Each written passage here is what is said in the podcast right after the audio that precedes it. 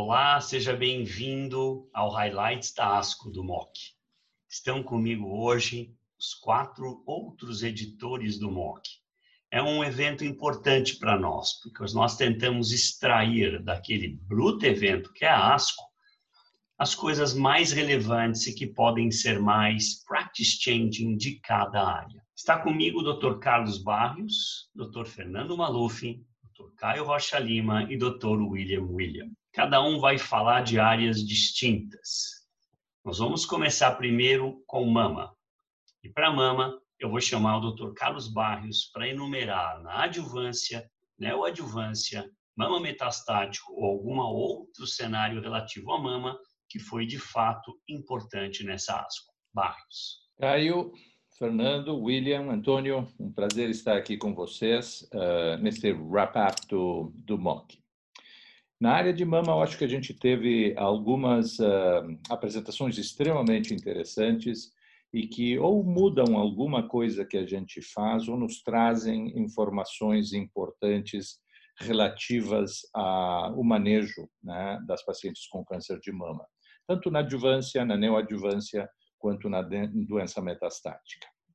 Se a gente começa pela adjuvância, eu quero destacar primeiro o estudo Catlin, onde uh, pacientes com doença HER2 positiva metastática, adjuvante, perdão, né, 1.800 é, pacientes foram introduzidas nesse estudo, e a particularidade desse estudo, que foi um estudo negativo, foi uh, o resultado final em termos de uh, sobrevida livre de doença invasiva.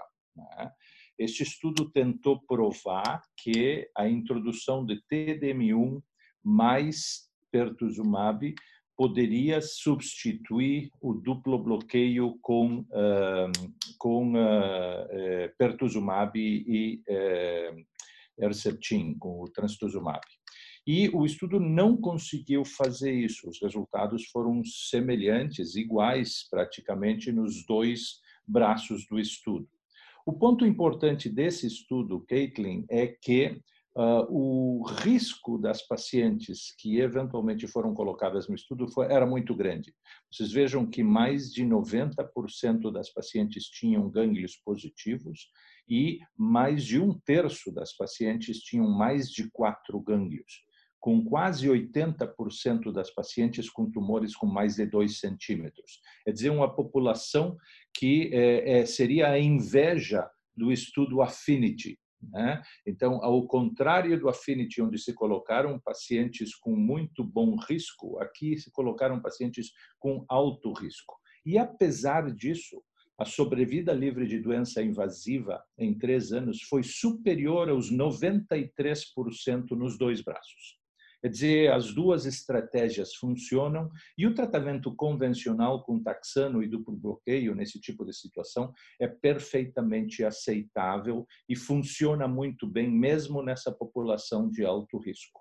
O TDM1 é uma alternativa, mas teve mais toxicidade, como tem sido demonstrado em outros estudos semelhantes, com uma descontinuação de 27% né, no braço com TDM1. Né? Essas pacientes, quando interrompiam o TDM1, completavam o ano de tratamento com trastuzumab. Então, fica o estudo Catlin como um estudo que mostra que, mesmo na população de alto risco, a gente tem tratamento muito eficaz e a gente cura provavelmente uma percentagem importante desse grupo de pacientes. Também na história do HER2 eh, eh, aqui neoadjuvante, outro estudo importante que eventualmente confirma dados de estudos anteriores é o estudo TREM2.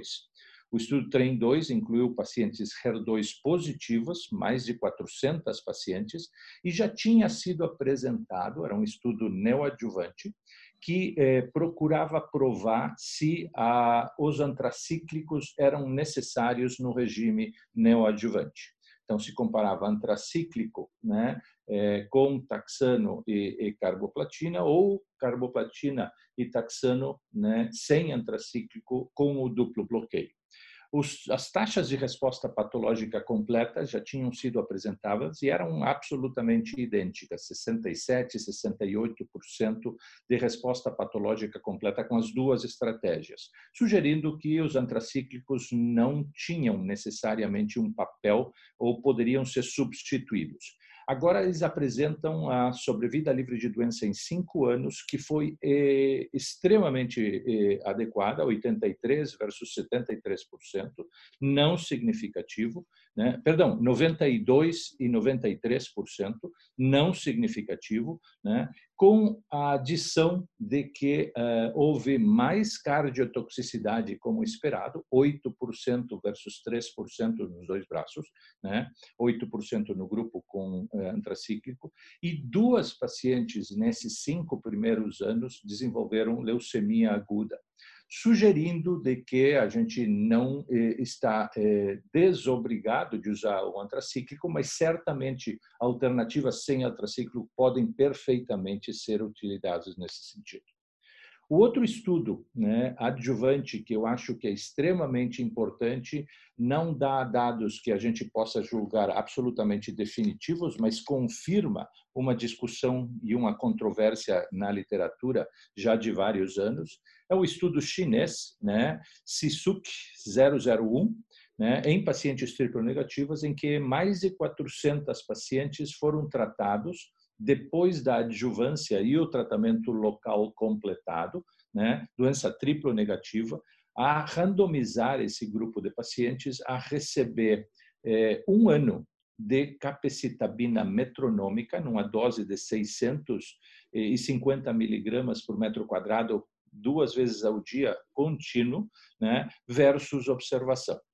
E esse uso da capecitabina, que é diferente do uso que da capecitabina do CREATEX Study, né, é, com um acompanhamento de mais de cinco anos, né, deu resultados favoráveis ao grupo tratado com a capecitabina, com 83% de sobrevida livre de progressão, de, de livre de doença, né, versus 73% no grupo que recebeu é, é, simplesmente o, no grupo controle. Né? Então, do ponto de vista prático, este estudo nos diz que nas doenças triplo negativa pelo menos na população asiática de forma definitiva, né? mas que de uma forma geral a gente pode considerar para toda a população a perspectiva ou a possibilidade de usar capecitabina como complementação ao tratamento né, eh, adjuvante tradicional. Né? E fica o recado também que a gente olhe o grupo controle, que em cinco anos, aproximadamente 70% das pacientes triplo negativas tratadas né, eh, desta maneira, com tratamento convencional, eh, têm eh, ainda sobrevida livre de doença e provavelmente a essa altura, cinco anos depois, provavelmente livres de recorrência. Então, esse é um novo estándar. Quando a gente fez o estudo do GEICAM, por exemplo, para dar um exemplo para vocês, o, o, a nossa expectativa era de 64% de sobrevida livre de doença e com isso a gente fez os cálculos do estudo como os nossos resultados no grupo controle foram muito melhores, né? E a gente está melhorando os resultados porque a gente está provavelmente curando, cuidando melhor das pacientes, né? Os estudos têm que se adaptar a esta situação e isto, né, é, provavelmente se aplica a várias situações na oncologia. O último estudo, bem rapidamente, que eu quero destacar na, na área adjuvante é o estudo MINDACT. O estudo Mindant foi é, é, é, um grande estudo que eventualmente tentava provar que o uso de uh, uh, o MamaPrint, né, sequenciamento genético, uh, a avaliação da expressão genética do ponto de vista prognóstico, né, ajudava na seleção de pacientes que poderiam precisar de químio ou de hormonioterapia né, na situação adjuvante. E a comparação mais importante do MINDACT era do grupo de pacientes que tinham critérios clínicos de alto risco e que o teste genético definia eles como baixo risco. E nesse grupo de pacientes ficou estabelecido que, embora a gente tivesse alto risco clínico, se o teste genético nos diz que a paciente é de baixo risco genômico, a gente pode tratar essa paciente com hormonioterapia com tranquilidade. A diferença entre as pacientes tratadas com químio e hormonioterapia na apresentação inicial, alguns anos atrás, é de 0,9%. Quer dizer, uma diferença que não justificava o uso de quimioterapia por essa vantagem. Eles fazem uma adaptação agora, uma atualização agora, com oito anos de acompanhamento, e essa diferença está aumentando. No grupo total, essa diferença está chegando perto de 3%, 2,6%, ainda sendo considerado razoável a gente não tratar esse grupo de pacientes com critérios clínicos altos e, eventualmente, critérios genômicos de baixo risco, né, com eh, quimioterapia. Não se justifica este tipo de raciocínio com uma vantagem de 2,6%. Agora, se a gente olha o que, que aconteceu nesta análise, nas pacientes pré-menopáusicas ou aquelas com menos de 50 anos de idade, a diferença está por volta de 5%, ou perto de 5% o que levanta seriamente neste grupo de pacientes a perspectiva similar ao que estava acontecendo com o Taylor X, né, que eventualmente este grupo de pacientes deva sim né, merecer um tratamento diferenciado. Se isto é quimioterapia ou se isto é hormonioterapia com bloqueio ovariano, ainda não está bem definido, mas é uma questão de discussão importante e tenho certeza que no próximo né, é, MOC nós vamos abordar isto de uma maneira muito particular, né, com uma discussão provavelmente muito intensa entre todos os, os membros que escrevem MAMA. E para finalizar, bem rapidamente, dois ou três estudos na doença metastática que merecem destaque. O primeiro, o Keynote 355, né, doença metastática triplo negativa, mais de 800 pacientes, comprova que imunoterapia veio para ficar né, na doença triplo negativa. Aqui é pembrolizumab mais quimioterapia versus quimioterapia isolada. Quimioterapia é taxano sozinho, nab-paclitaxel ou a combinação de gencitabina e eh, eh, carboplatina. Então, é, este estudo mostra uma vantagem para o uso de pembrolizumab no grupo de pacientes selecionadas com CPS maior do que 10, usando o teste 22C3, né, o anticorpo 22C3. Então, este resultado essencialmente ah, mostra uma vantagem em sobrevida livre de progressão, mas ainda não existem dados definitivos em relação à sobrevida global que continua sendo acompanhada. Então, isto, de alguma forma, se coloca no cenário, na minha opinião, como dizendo neste momento que tem um subgrupo de pacientes com doença triplo negativa que sim se beneficia de imunoterapia e isto deve fazer parte né, do armamentário inicial, a escolha de primeira linha, imunoterapia pacientes triple-negativas metastáticas, né, eh, de acordo com a seleção específica do anticorpo que venha a ser utilizado. Né? Uh, o estudo Impassion 130 foi o primeiro que demonstrou isso e mostra vantagens não só de PFS, mas também de sobrevida global. Seleção de pacientes, pessoal, em doença triplo negativa é absolutamente crítico e é fundamental para que a gente vá avançando né, é, mais nesta área. Dois estudos simplesmente para mencionar, o HER2-2 CLIMB, que já tinha sido apresentado anteriormente, tucatinib, capecitabina e trastuzumab, versus capecitabina e trastuzumab em um grupo de pacientes depois de ter utilizado TDM1 em segunda linha, mostrou vantagens em todos os endpoints né? um estudo absolutamente positivo, com vantagens em sobrevida livre de progressão, sobrevida global, em taxa de resposta. Né? A combinação de tucatinib, né, capecitabina e pembrolizumab, para mim, fica estabelecido como a escolha né, de terceira linha nesta situação, provavelmente muito rapidamente né, se mexendo eh, para estágios mais iniciais né, eh, nesta doença.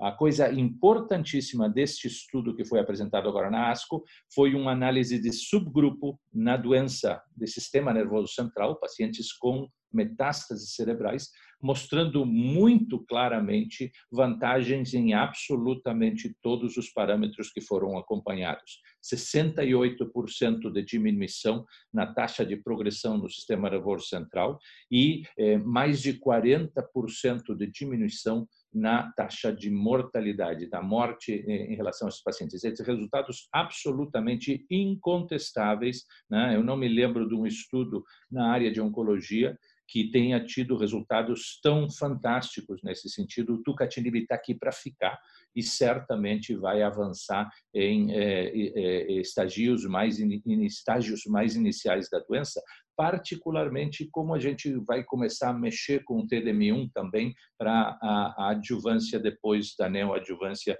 é, como tem sido sugerido. E o último estudo foi o estudo da plenária, né, que é o ECOG-ACRIN, que eventualmente avaliou aquela questão que ainda está de eh, controvérsia de se nas pacientes que se apresentam com doença metastática, né, eh, estágio 4 de novo, faz eh, alguma diferença em termos de resultados a gente operar o primário ou não operar o primário. Tá? O estudo foi um estudo negativo, não houve, né, no grupo de pacientes incluído no estudo, uma vantagem favorável a fazer cirurgia do primário. Entretanto, o estudo para mim não fecha todas as perguntas.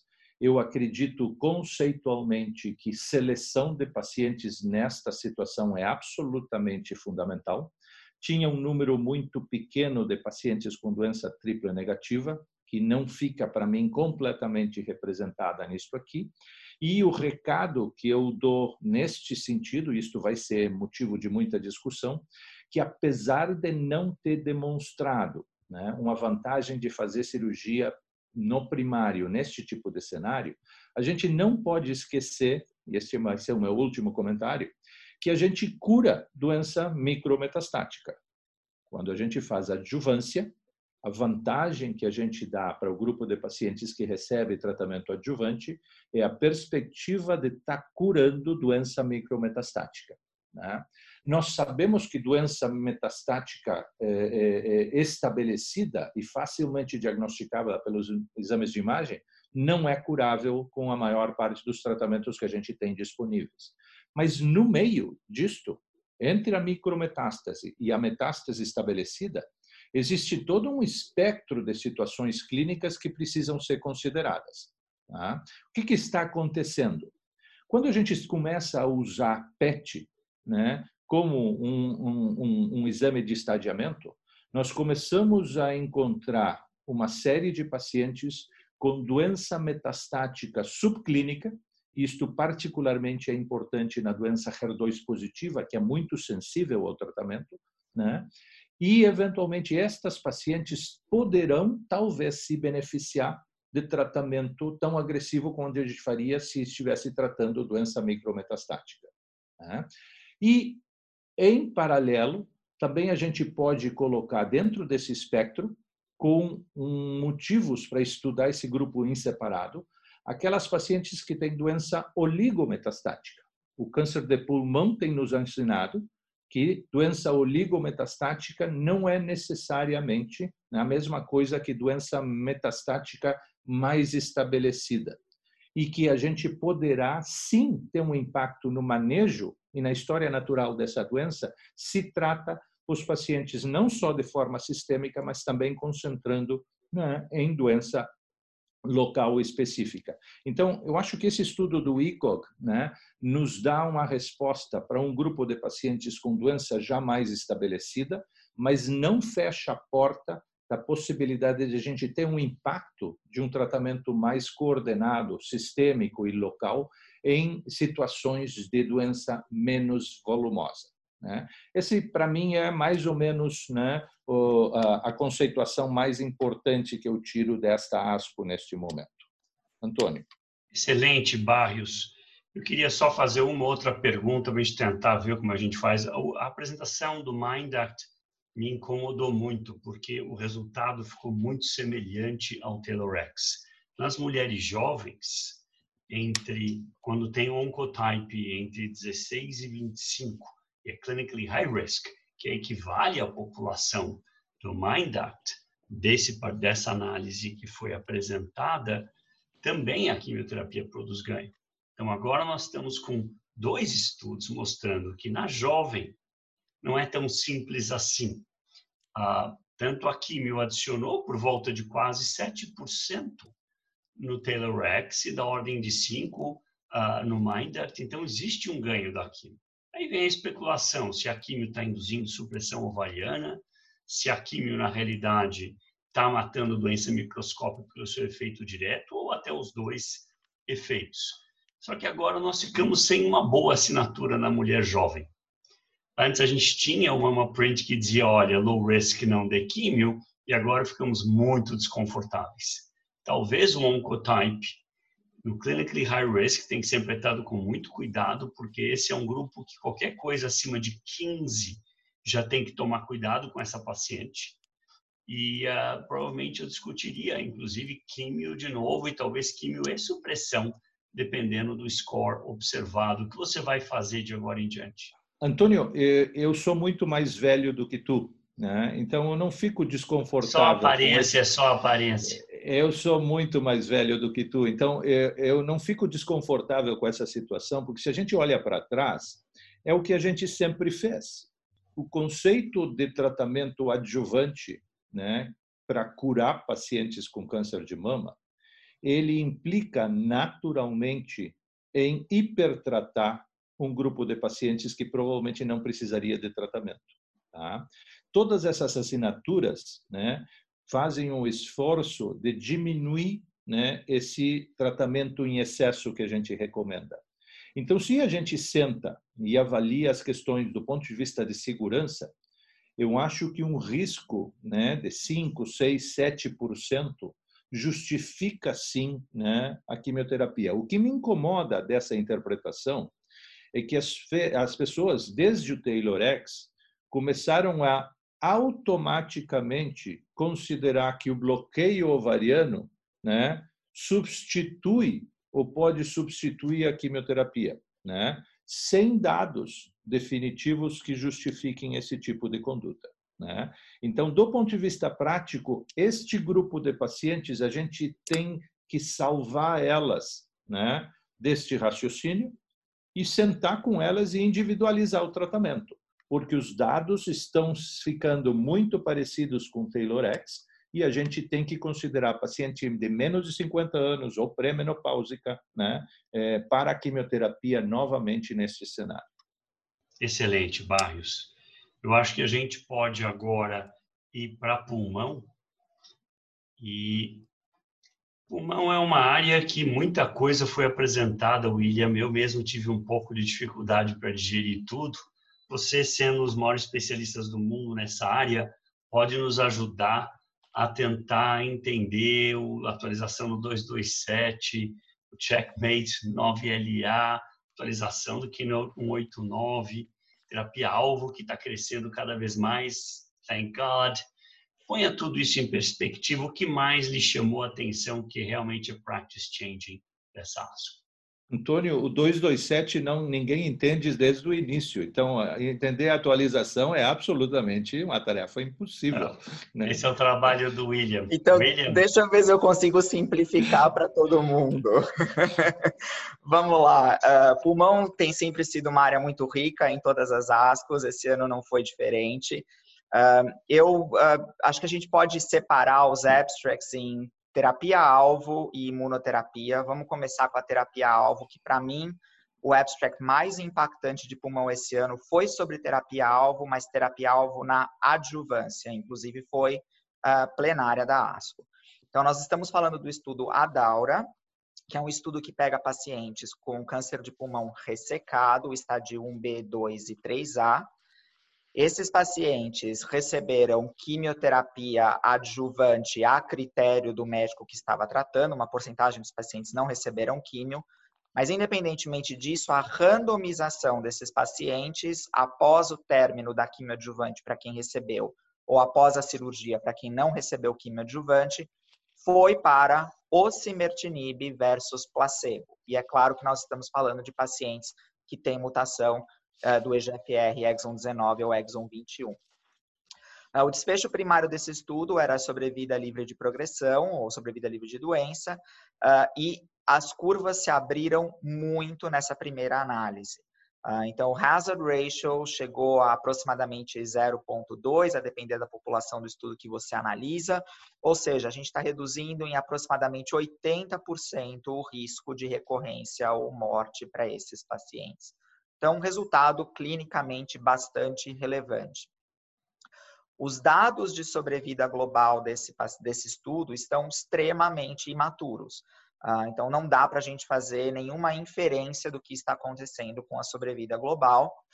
Uh, mas esse estudo foi um estudo positivo, atingiu o desfecho primário. Esse desfecho primário foi acordado com uma série de agências regulatórias uh, e é bastante possível que o osimertinib acabe sendo aprovado em vários países para ser utilizado na adjuvância.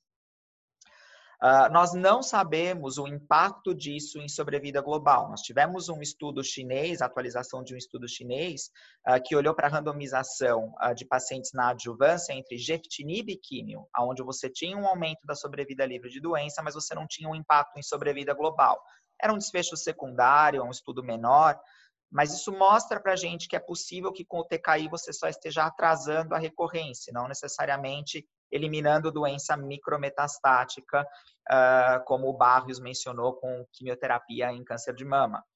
Uh, então, nós não sabemos as vantagens e as desvantagens ainda em termos de sobrevida global de você usar o osimertinib na adjuvância, mas o consenso, ou pelo menos a, a, impressão inicial de vários experts, é que esse efeito do osimertinib na sobrevida livre de recorrência foi tão robusto que fica difícil você justificar não oferecer isso para o seu paciente até que você tenha dados de sobrevida global, que vai demorar anos e anos.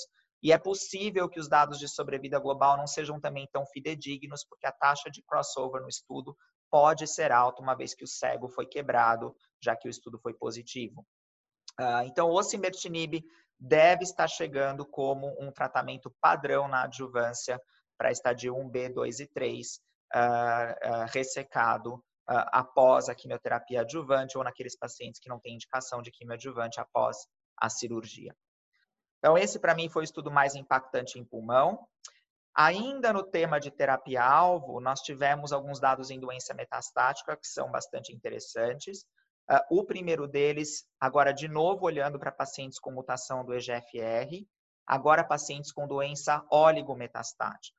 Então, nós já tínhamos alguns estudos mostrando que o tratamento local da doença oligometastática wild type, a maioria dos pacientes que entraram nesses estudos uh, pequenos, randomizados de fase 2, foram wild type. Uh, o uso da terapia local aumentava a sobrevida livre de progressão e sobrevida global nesses estudos pequenos. Agora, num estudo com pacientes com mutação do EGFR, os pacientes foram randomizados para receberem só o inibidor de tirosinoquinase versus iniciar com radioterapia local para todos os sítios de doença, seguido de TKI. E esse estudo mostrou um aumento da sobrevida livre de progressão e da sobrevida global. Então, para a doença oligometastática, nós já tínhamos um entusiasmo enorme de fazer terapia local. Agora, em pacientes com mutação do EGFR, esse entusiasmo permanece. Você pode fazer o tratamento local e seguir com uh, o tratamento com inibidor de EGFR. Ainda no tema da terapia-alvo, alguns outros dados importantes. O primeiro deles é o dado de uh, eficácia do selpercatinib, que é um inibidor de RET, para aqueles pacientes com uh, câncer de pulmão com translocação do RET. Foram atualizados na ASCO os dados de eficácia para pacientes virgens de tratamento, pacientes previamente tratados e pacientes com metástase cerebral. E a eficácia é enorme dessa droga e o motivo pelo qual eu trago esse abstract para discussão aqui é porque essa droga foi recentemente aprovada pelo FDA, ah, então ela já está disponível nos Estados Unidos e deve estar chegando nos outros países muito em breve. Então, RET é uma subpopulação de mais ou menos 1% dos nossos pacientes com câncer de pulmão, mas uh, agora vai fazer parte uh, do nosso painel obrigatório de testagem para pacientes com câncer de pulmão não pequenas células, não escamoso. Ainda na terapia-alvo, dados importantes do capmatinib. Uh, o capmatinib é um inibidor do MET, Uh, também recentemente aprovado nos Estados Unidos para aqueles pacientes que têm a mutação do tipo exon 14 skipping. Uh, então, o que, que é essa mutação? É uma mutação que pode acontecer ou no exon 14 ou na região intrônica, que leva o, o organismo a pular, a célula a pular a transcrição do exon 14. É justamente nessa área que você tem uma, uma posição na molécula que leva à degradação da molécula do MET. Então, quando você não transcreve isso, a molécula fica hiperexpressa, hiperativa. Por isso que você bloquear o MET nessa situação uh, pode ser eficaz. Então, nós tivemos aprovação pelo FDA americano do capmatinib para essa situação. Essa é uma das alterações que podem acontecer com o MET. E aí, nessa ASCO, nós tivemos algumas atualizações, tanto do capmatinib quanto do tepotinib, nessa situação. Mas existe ainda uma outra alteração no MET em câncer de pulmão que pode acontecer, que é a amplificação gênica, ou aumento do número de cópias. E aí, nessa ASCO, foi apresentado a atividade do capmatinib para quem tem aumento do número de cópias do gene do MET, uh, e também nós vimos uma alta atividade dessa droga. Uh, então, agora, o MET Exon 14 Skipping também faz parte do nosso painel, que o capmatinib deve estar chegando no Brasil logo. Uh, e talvez a gente tenha que começar a avaliar também esses pacientes para aumento do número de cópias do MET Existe uma controvérsia enorme na literatura como isso deve ser feito, se deve ser feito por FISH, qual é o valor do cutoff, se isso pode ser feito por NGS, uh, e também qual é o valor do cutoff quando isso é feito por NGS. Mas o conceito vale de que bloquear o MET, seja na mutação exon 14 skipping ou no aumento do número de cópias, leva a uma eficácia importante dessas medicações. E na terapia-alvo, Uh, uma outra droga mostrando atividade bastante importante é o trastuzumab deruxtecan. Então, essa droga aprovada recentemente nos Estados Unidos para câncer de mama, HER2 positivo, e agora na ASCO desse ano, nós vimos que nos cânceres de pulmão com mutação do gene HER2, eu estou falando mutação e não amplificação ou hiperexpressão. Então, em pulmão, a mutação no HER2, geralmente ocorrendo no exon 20 do HER2, Uh, pode acontecer em mais ou menos 1 a 2% dos cânceres de pulmão não pequenas células não escamoso. E se você tem essa mutação, nesse estudo de fase 2, o uso do trastuzumab deruxtecan levou a uma atividade altíssima, uma sobrevida livre de progressão em torno de 14 meses, uh, com uma toxicidade bastante favorável, portanto, uh, uma droga que provavelmente vai emplacar nessa situação. Então, em termos de terapia-alvo, tanto na adjuvância quanto na doença metastática, uma série de avanços. Então, foi uma ASCO importante nesse sentido. Olhando agora para imunoterapia, e aí principalmente os estudos que eu gostaria de comentar são os estudos para câncer de pulmão não pequenas células metastático, na primeira linha, virgem de tratamento, nós tivemos dois estudos uh, importantes apresentados. Um, dele foi, um deles foi a atualização do estudo Checkmate 227. E o motivo pelo qual isso é importante é porque, de novo, nós tivemos uma aprovação recente pelo FDA desse esquema. Então, o estudo Checkmate 227 muito complicado, tem parte 1, parte 2, uh, ah, tem parte 1A, parte 1B. Basicamente, um dos endpoints primários desse estudo era sobrevida global naqueles pacientes que tinham PDL1 maior ou igual a 1%. Então, se a gente olhar para esse endpoint primário, comparando ipinivo versus químio, esse endpoint primário foi positivo na atualização, já havia sido positivo antes e agora ele permanece positivo. Você tem um aumento da sobrevida global para os pacientes PDL1 maior ou igual a 1% tratados com ipinivo versus quimioterapia. Nos Estados Unidos, Ipinivo foi aprovado para essa indicação recentemente. Então, você pode usar Ipinivo para aqueles pacientes que são PDL1 maior ou igual a 1%. Na Europa, o EMEA declinou uh, essa aprovação uh, porque achou que o estudo foi muito confuso, muitos endpoints, muitas alterações. Então, a Europa declinou uh, o, o pedido de submissão para aprovação. Nós não sabemos o que vai acontecer no Brasil, mas pelo menos nos Estados Unidos, para PDL1 maior ou igual a 1%, o ipinivo passa a ser uma opção de tratamento interessante. Nos pacientes PDL1 negativos, o ipinivo também foi interessante, os resultados foram bons também. Mas isso não era um endpoint primário do estudo, então a gente pode debater se isso deve ser utilizado ou não. Não foi aprovado pela agência regulatória americana. O segundo estudo que é importante em imunoterapia é o estudo Checkmate 9LA.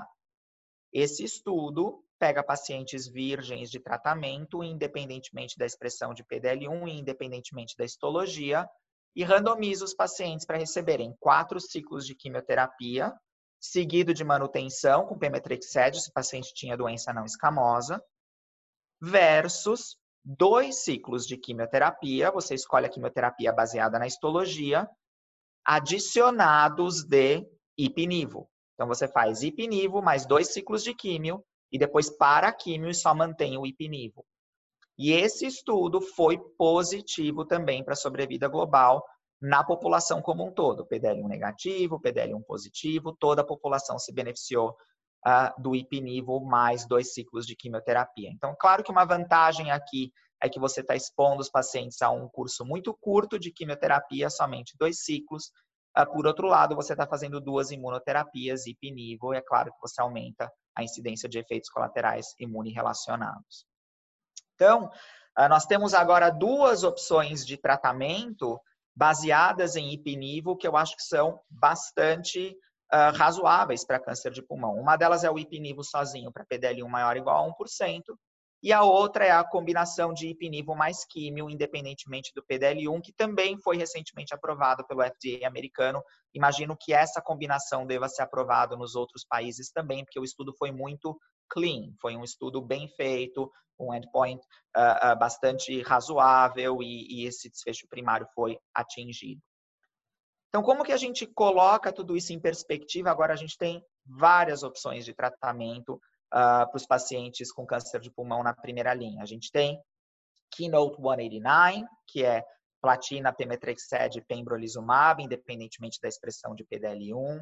A gente tem o Keynote 407, que é platina, taxane e pembrolizumab para doença escamosa. A gente tem Empower 150, que é carboplatina, paclitaxel, bevacizumab e atezolizumab, independentemente da expressão de PDL1. A gente tem a combinação de carboplatina, NAB, paclitaxel e atezolizumab para doença não escamosa. E agora a gente tem ipinivo para PDL1 maior ou igual a 1% e dois ciclos de químio mais ipinivo, independentemente da expressão de PDL1. Então, o que, que a gente escolhe para os nossos pacientes? O pessoal pode ficar um pouco confuso. Eu já comentei numa outra discussão que nós tivemos offline com, com o Buzaide, que eu acho que, na verdade, simplificou. Porque, a meu ver, esses estudos todos mostram praticamente a mesma eficácia dessas combinações. Quando você olha para a sobrevida em um ano, é tudo em torno de 62, 63, 65, 67%. Para os estudos que têm uma sobrevida um pouquinho mais longa, se olha para a sobrevida em dois anos, está muito parecida, a sobrevida em três anos está muito parecida com todas essas estratégias. Então, basicamente, para mim, qualquer uma delas está valendo. Vai depender um pouquinho do que você quer oferecer para o seu paciente em termos de toxicidade. Você está mais preocupado com toxicidade imune relacionada? Óbvio que tome cuidado com as combinações de ipinivo. Você está preocupado com toxicidade relacionada a químio? Talvez valha a pena você escolher um esquema que não tenha químio ou tenha só dois ciclos de quimioterapia. Você está preocupado com posologia? Talvez valha a pena você oferecer para o seu paciente um, um esquema que tenha uma posologia mais favorável. Você está preocupado com a parte financeira? Talvez valha a pena você escolher um regime que tenha menor custo. Uh, então, eu acho que a gente tem várias opções na mesa. Para mim, nenhuma delas é claramente superior à outra. Eu acho que todas elas uh, entram no jogo aí para o tratamento do câncer de pulmão na primeira linha. Uh, acho que esses realmente foram os estudos practice changing. Tem alguns outros estudos menores, com coisas bastante promissoras que aconteceram, mas eu acho que no interesse do tempo, acho que a gente comenta só esses daqui que realmente foram os que, os que mudam a nossa conduta aí nos próximos dias. Excelente, William. Você sempre faz um apanhado bastante claro. Terapia-alvo crescendo, imunoterapia aumentando. Eu não me recordo da taxa de toxicidade no Checkmate 9LA versus, por exemplo, o Keynote 189. Intuitivamente, sendo um especialista de melanoma e acostumado a usar IP desde 2008, quando ele ainda era experimental, antes da aprovação em 2011, a gente tem um pouquinho de medo do IP. O IP é uma droga que a gente tem que respeitar mais. Ah, foi maior, eu não me recordo. A dose de IP é baixa, um por quilo a cada seis semanas, então não é três por quilo a cada três, como era originalmente em melanoma. Isso reduz claramente a toxicidade do ipinivo. Eu não me lembro, você lembra de cor esses números? De cabeça eu não vou saber te falar, mas certamente é um pouquinho maior se você olhar para a toxicidade imune relacionada. Imune mediada. Às vezes, é. é. às vezes o que confunde é você olha para a toxicidade grau 3 e 4 global, é. e aí os números acabam sendo muito altos, independentemente da estratégia, porque entra a toxicidade de químio. Poxa. Então Poxa. tem que olhar para a imune relacionada. Uh, em geral, um pouquinho maior, eu não vou saber te dizer agora de cabeça o, o número exato. Perfeito, William. Mais uma vez, William, fantástico, como sempre Obrigado. Nós vamos agora falar de três grupos de cânceres: geniturinário, ginecológico, sistema nervoso central. E para cobrir essas três áreas, Fernando Maluf é um expert nessas três áreas e vai extrair os tópicos mais relevantes dessa ASCO. Fernando, welcome. Bom, é um prazer poder falar com esse super time da oncologia, o Zaid, o Barrios, o William, o Caio, e eu vou começar então ah, pelos tumores geniturinários. E eu vou começar pelo trabalho que foi um dos trabalhos selecionados para a sessão plenária da ASCO, e foi o estudo então Javelin Bladder 100, um estudo que comparou em pacientes com câncer metastático urotelial expostos à platina, seja carbo ou cisplatina ou por 4 a 6 ciclos, randomizados então entre avelumab de manutenção versus uh, best supportive care. Foram 700 pacientes incluídos e o braço de manutenção com a Velumab ele foi responsável por aumentar a sobrevida mediana em aproximadamente sete meses. Ele reduziu o risco de morte em 31%. E nos PDLs positivos, essa redução do risco de morte foi ainda maior. Ah, como a gente pode ver, foi da ordem aqui de 44%. Então, a conclusão desse estudo é que, quando aprovado, a Velumab de manutenção representa um novo tratamento padrão do câncer urotelial metastático, independente se é exposto a cisplatina ou carboplatina, sempre com gencitabina. É interessante que esse estudo ele teve um aumento de sobrevida global e ele, na minha opinião, se sobrepõe ao estudo Urinvigor 130, que por enquanto a sobrevida global não foi melhor, mas é um estudo ainda com follow-up relativamente curto. E a gente espera na ESMO os dados do Keynote 361. O segundo estudo de bexiga que eu acho bastante importante foi o estudo em Vigor 010. É um estudo que comparou em 809 pacientes com doença músculo-invasiva, onde aproximadamente 48% desses pacientes receberam quimioterapia neoadjuvante. Os pacientes, então, eram randomizados entre a tesolizumab versus nada, e o que mostrou é que a tesolizumab não aumentou a sobrevida livre de doença nem a sobrevida global, portanto, a imunoterapia no cenário ainda de tratamento perioperatório não deve ser recomendada uh, para os pacientes. Na área agora de câncer de rim, um estudo super importante, na verdade, é uma atualização desse estudo, é o estudo Keynote 426, um estudo com 861 pacientes que havia comparado, já tinha sido publicado, inclusive, pembrolizumab mais axitinib versus sunitinib na primeira linha, para todos os grupos de risco de acordo com o MDC, favorável, intermediário e também desfavorável, na atualização desse estudo, o que mostra que a sobrevida global continua sendo melhor para o braço de pembrolizumab com axitinib, uma redução do risco de morte importante de 32%, em dois anos, em números absolutos, uma diferença de 8%, 74% para o braço da combinação e 66% para o braço de sunitinib. E um outro ponto importante desse estudo é que as taxas de resposta completa elas aumentaram elas chegaram agora a 9%, o que era esperado, que várias respostas ao tratamento imunoterápico elas acontecem, respostas completas, de modo mais lento. Portanto, pembrolizumab e axitinib representam uma das opções padrão para o risco favorável, intermediário e desfavorável.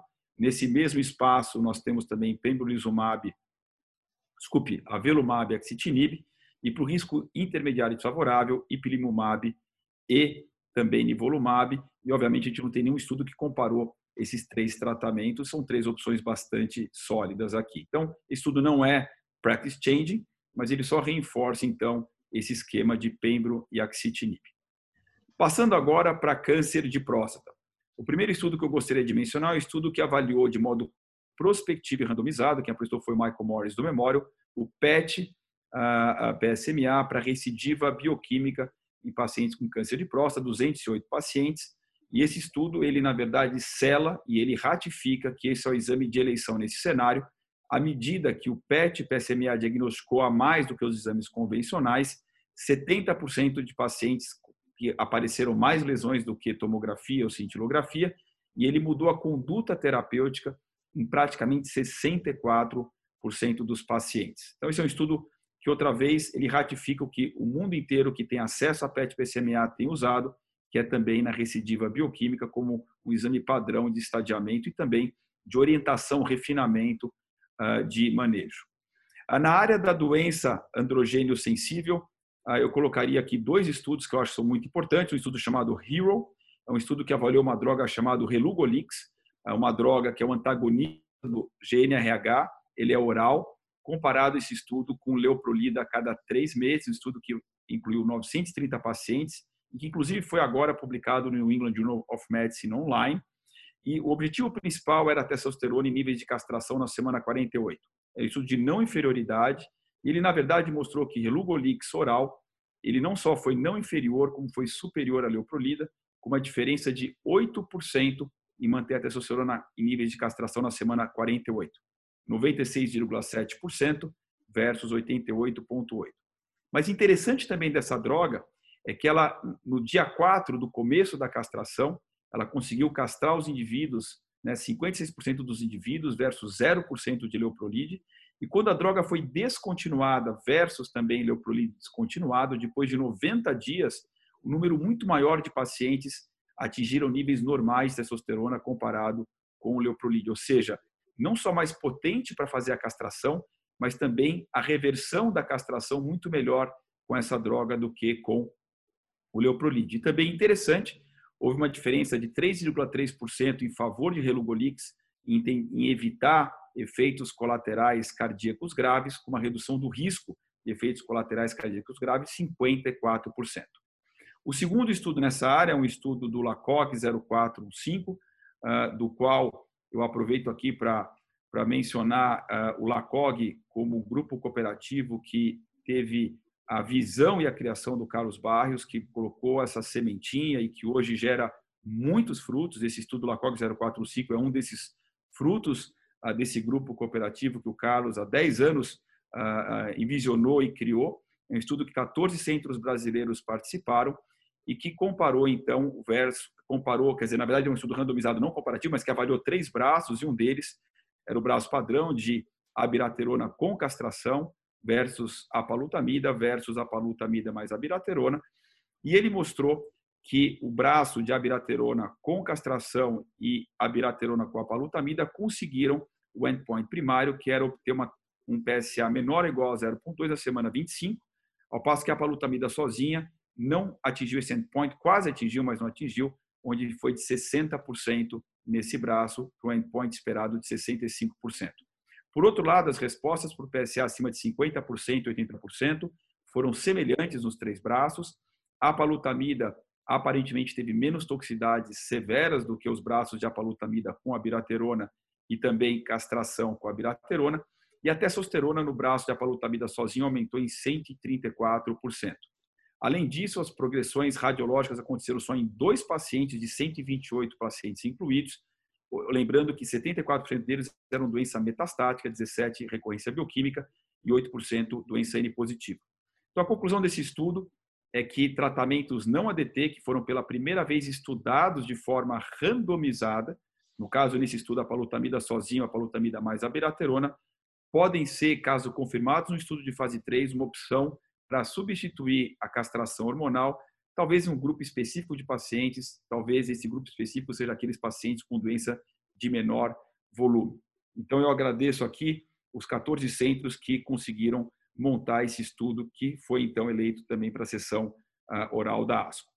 Na área da doença castração resistente, eu vou começar com a doença M0, basicamente atualizar os dados do estudo Aramis, do estudo Prosper e do estudo Spartan.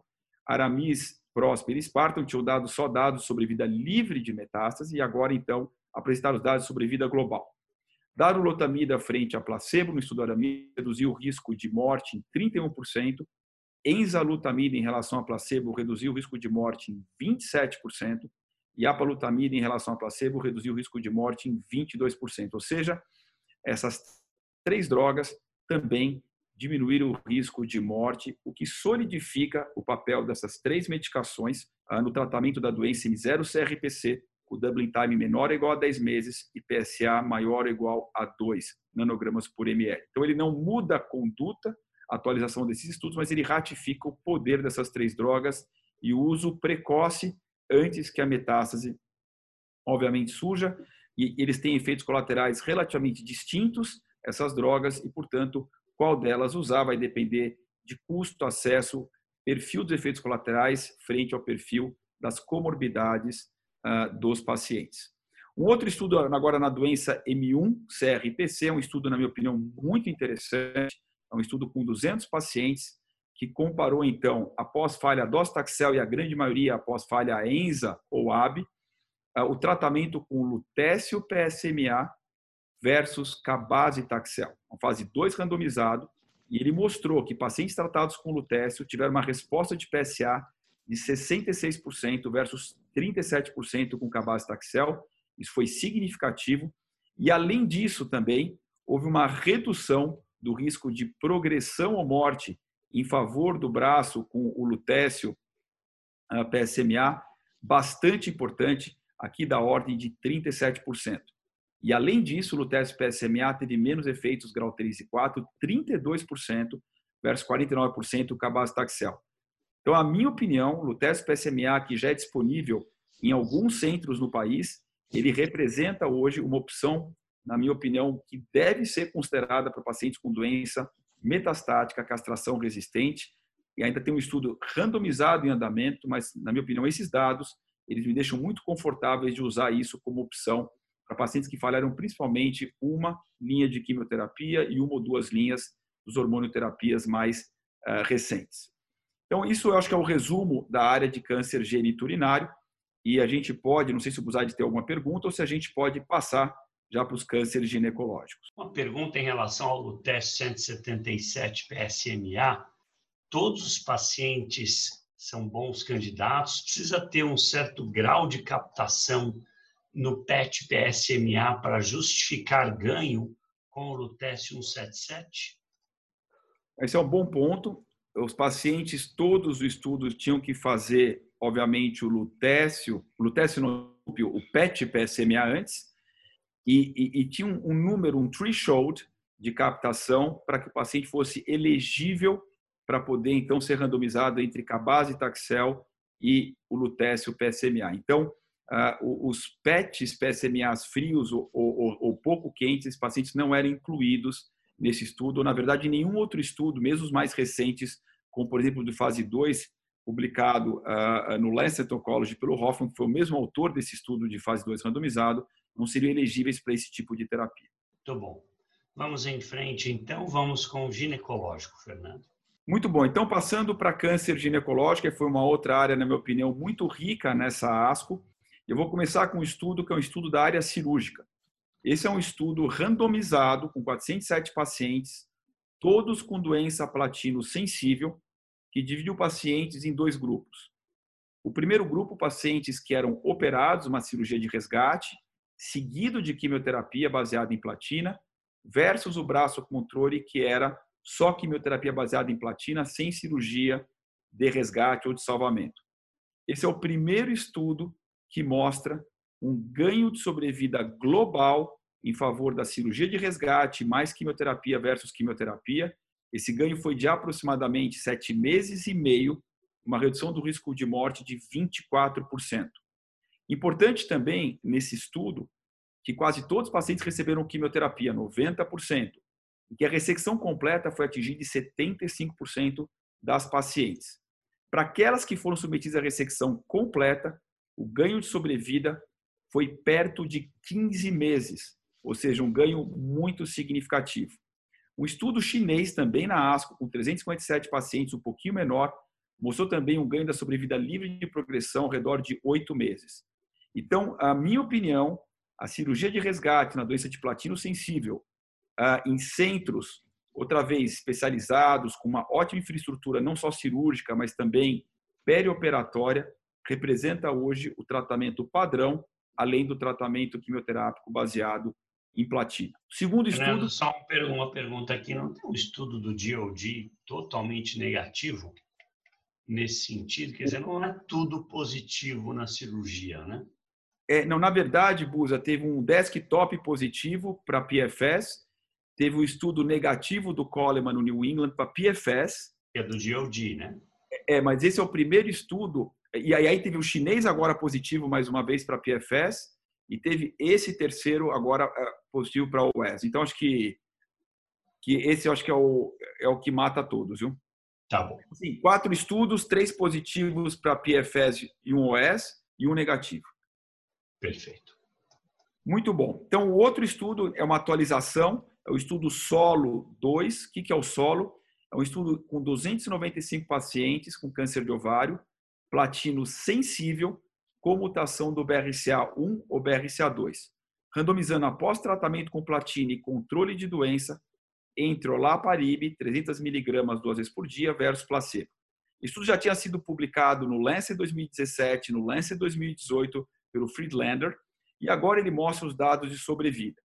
E o que ele mostrou é que a sobrevida mediana aumentou em aproximadamente 13 meses no braço do olaparib, o P foi borderline significativo, foi 0,053, mas em termos clínicos o benefício é muito grande e a redução do risco de morte de 24%. E um dado muito legal desse estudo é que 42% dos pacientes estavam vivos em 5 anos e um, um total de 28% ainda tomando olaparib. Portanto, olaparib já era aprovado ah, no país para tanto a, a pacientes com mutação ou sem mutação na doença platino-sensível pós-tratamento quimioterápico com platina e controle de doença.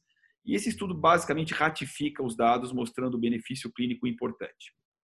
Um terceiro estudo, na minha opinião, muito importante, ele ainda não é practice change, porque essa droga não foi aprovada, mas deve caminhar para uma aprovação rápida. É uma droga chamada mirvetuximab soravatansina. Essa droga é um antibody drug conjugate. Ela se liga ao receptor folato alfa, e na ligação ela libera um potente inibidor uh, do, da tubulina chamado maitancinoide DM4. Esse estudo, então, avaliou essa droga com bevacizumab, os dois feitos a cada três semanas endovenoso, em pacientes com doença resistente ou sensível e que tinham como critério de inclusão expressão média ou alta do receptor de folato alfa, né? Média era quando era acima de 50% e alta quando era acima de 75%. O estudo mostrou uma resposta de 47% em pacientes politratados e no grupo dos autoexpressores de 64%. Nesse grupo de autoexpressor, não existe quase diferença entre a resposta na doença platino sensível ou resistente, pois 59% para o resistente e 69% para o platino sensível o que é reportável, não só o número da taxa de resposta, mas a ausência quase diferença de resposta entre sensível e resistente, que geralmente é de três a quatro vezes diferente com outras drogas no câncer de ovário. Então, um estudo muito quente, uma droga muito quente combinada a bevacizumab. Por outro lado, na minha opinião, uma, uma certa ducha de água fria, que é a atualização final do Keynote 100, com 376 pacientes com câncer de ovário, foram dois coortes de pacientes, um com um a dois tratamentos e outro pacientes com mais de três ou mais tratamentos. E a resposta de PEMBRE em câncer de ovário em pacientes politratados foi menor do que 10%. Portanto, a menos que a gente tenha um bom biomarcador nessa área para conseguir entender quem são esses 10%, ah, ah, ou a gente mude a estratégia, e a gente tem, por exemplo, alguns estudos de pembro na primeira linha sendo avaliados, pembro como monoterapia para esse grupo de pacientes ah, realmente não é uma estratégia interessante. Passando agora para câncer de colo de útero, um estudo que, na minha opinião, é practice changing, é um estudo chinês, com 1.048 pacientes, pacientes, então, que foram operados uh, de uma doença 1B1 a 2A2 que tinham pelo menos um fator adverso. Quais eram os fatores adversos? Margem comprometida, ou paramétrio comprometido, ou gânglio comprometido, ou invasão estromal profunda, ou invasão linfovascular, dentre outros. Esses são os mais importantes.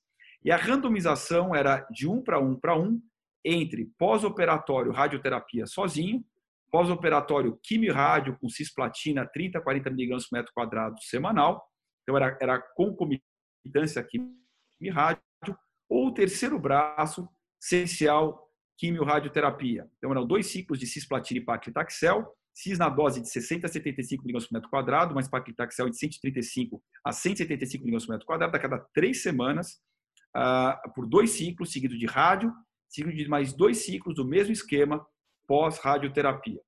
Uh, o segmento do estudo foi de quase cinco anos e o que o estudo mostrou de modo muito interessante é que o disease-free survival em três anos favoreceu o tratamento sequencial. Ele foi de 90% versus 82% da radioterapia sozinha, com hazard ratio de 0,52, e ele foi também melhor do que quimio-rádio concomitante. Ele foi 90% para o sequencial, 85% para quimio-rádio concomitante, com hazard ratio de 0,65.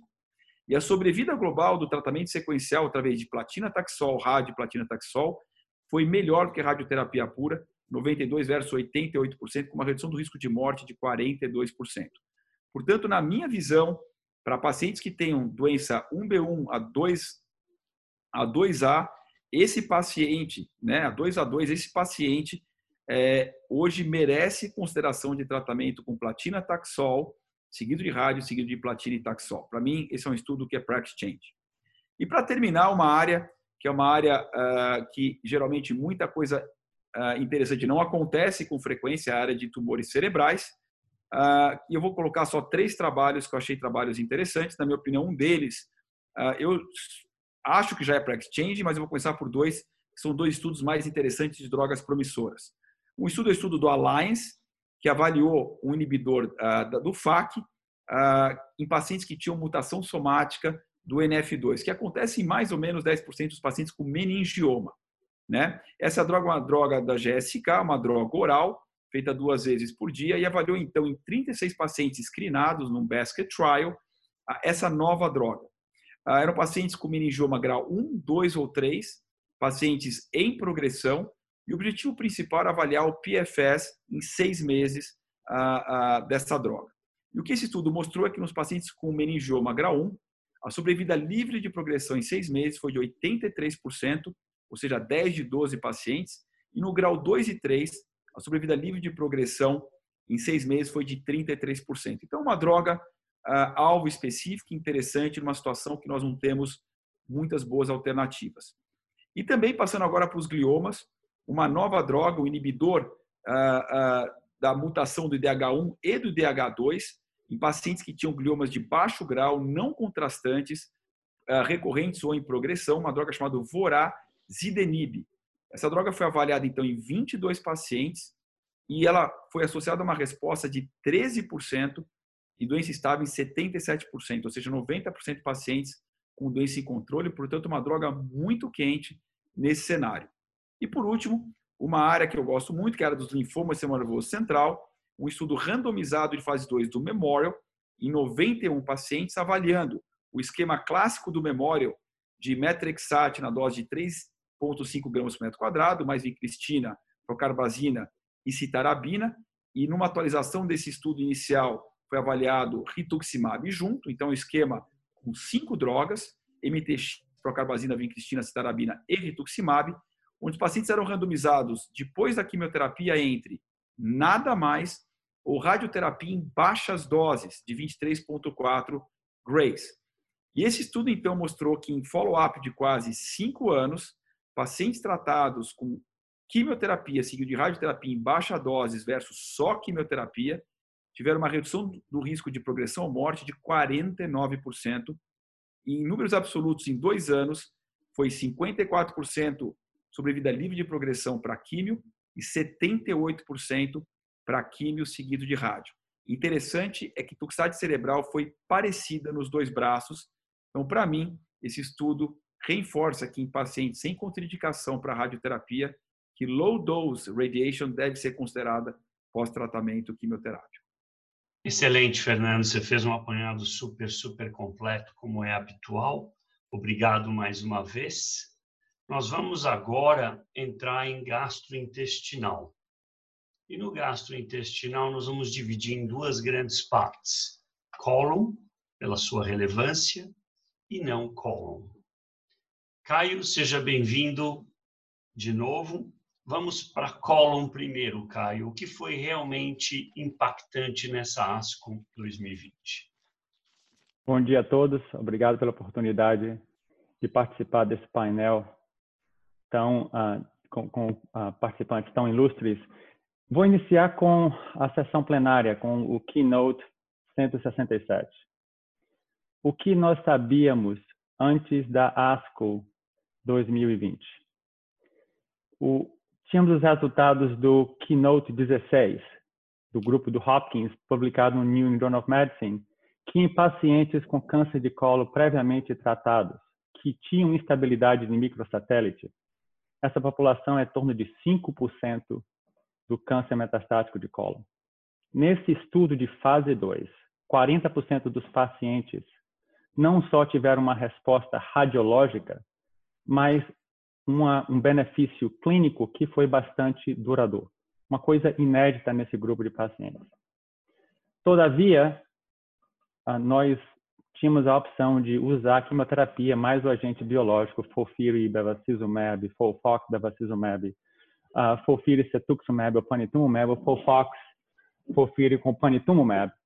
E essa era a opção preferida da NCCN em pacientes com bom estado geral e doença metastática com estabilidade de microsatélite que poderiam tolerar quimioterapia.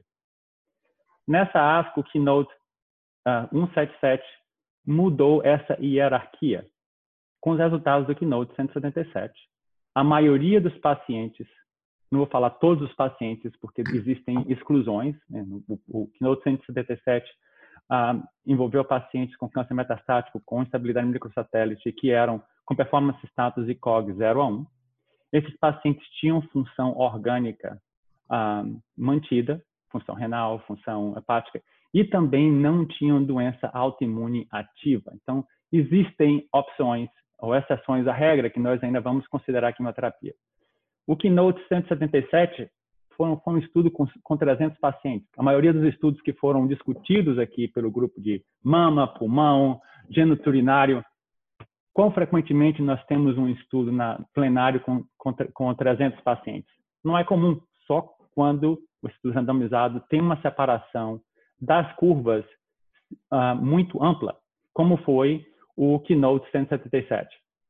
Então, nesse estudo, a separação das curvas de progressão de doença foi de 16 meses para o pembrolizumab e 8 meses para a quimioterapia. E essa separação foi estatisticamente e clinicamente significativa.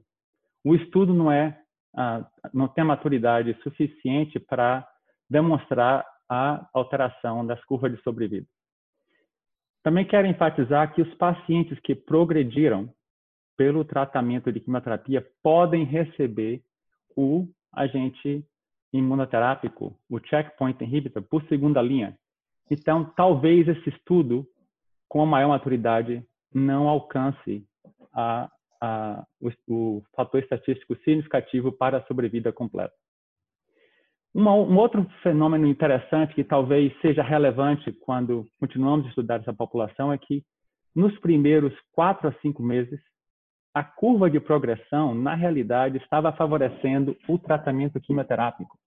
30% dos pacientes tratados com imunoterapia com estabilidade microsatélite progrediram em quatro meses. Então, existem oportunidades de melhorar essa abordagem. Talvez não todos os pacientes com estabilidade microsatélite sejam, devem ser tratados com checkpoint por si mesmo. Talvez a combinação de duas uh, intervenções imunoterápicas, como foi feito anteriormente, esse estudo ainda está em andamento para sobrevida e para maior maturidade. O Checkmate 142 usou o nível e o ipilimumab. E comparado com o nivolumab e mostrou uma superioridade em, em randomizado de fase 2 para a intervenção nivo-ipo na alteração de progressão de doença. Quando você faz uma análise do forest plot, os pacientes que têm o Carras mutado parecem ter um pouquinho menos de benefício à intervenção PDL1. Talvez esses pacientes devemos considerar uh, uma, uma, uma intervenção mais uh, agressiva. Isso é uma abordagem que o NRDGI-004 está fazendo agora, comparando a quimioterapia com bevacizumab mais a atezolizumab, comparado com a atezolizumab uh, em, em, primeira linha. Esse protocolo talvez uh, dê algumas respostas para, para, para nós nesse sentido. Nós não sabemos se a maturidade vai levar à melhora da sobrevida completa. Então, na segunda-feira, quando ah, vocês abordarem pacientes com doença metastática de colo, instabilidade microsatélite, o pembrolizumab se torna o tratamento padrão. Mas esse campo ainda tem ah, muito ah, ah, futuro de melhoras. O outro estudo que eu queria ah, enfatizar, agora focando na população RE2, o Dr. William falou dessa população RE2 em câncer de pulmão com a droga trastuzumab deruxtecan. Essa droga vai também, em minha opinião, nós não temos ainda a aprovação do FDA, mas em minha opinião, em pacientes com câncer de cólon com RE2 positivo, talvez essa droga também seja aprovada baseado nesse estudo de fase 2. Porque essa população é uma população carente de tratamentos. Então, quando nós chegamos ao tratamento de segunda, terceira linha, esses pacientes hoje são ou tratados com a combinação do lapatinib com o trastuzumab, baseado no estudo Heracle, ou são tratados com o trastuzumab, pertuzumab, baseados no estudo MyPathway. Essa população normalmente é resistente, apesar de ser, na maioria das vezes, carras estendido selvagem, e BRAF não mutante, essa população tende a ser resistente aos anticorpos anti-EGFR. Então, nesse estudo, no estudo Destiny, foi o Abstract 4000, pacientes que tinham tratamento prévio com anti-RE2 e pacientes que não tinham tratamento prévio anti-RE2 foram divididos em três grupos. O grupo A, 53 pacientes, eles eram um, imunohistoquímica positiva 3 positivos, 3 plus. Ou se fossem 2 plus, tinham que ter o eixo FISH positivo. Na cohorte, no, no, no, grupo B, eles um, teriam o FISH negativo e o RE2 positivo por imunohistoquímica de 2 plus. E na cohorte C, eles teriam imunohistoquímica positiva só um positivo. Bom, a atividade basicamente foi só observada nos um, RE2 positivos por imunohistoquímica de 3 uh, ah, plus ou imunohistoquímica 2 com o FISH ou WISH positivo.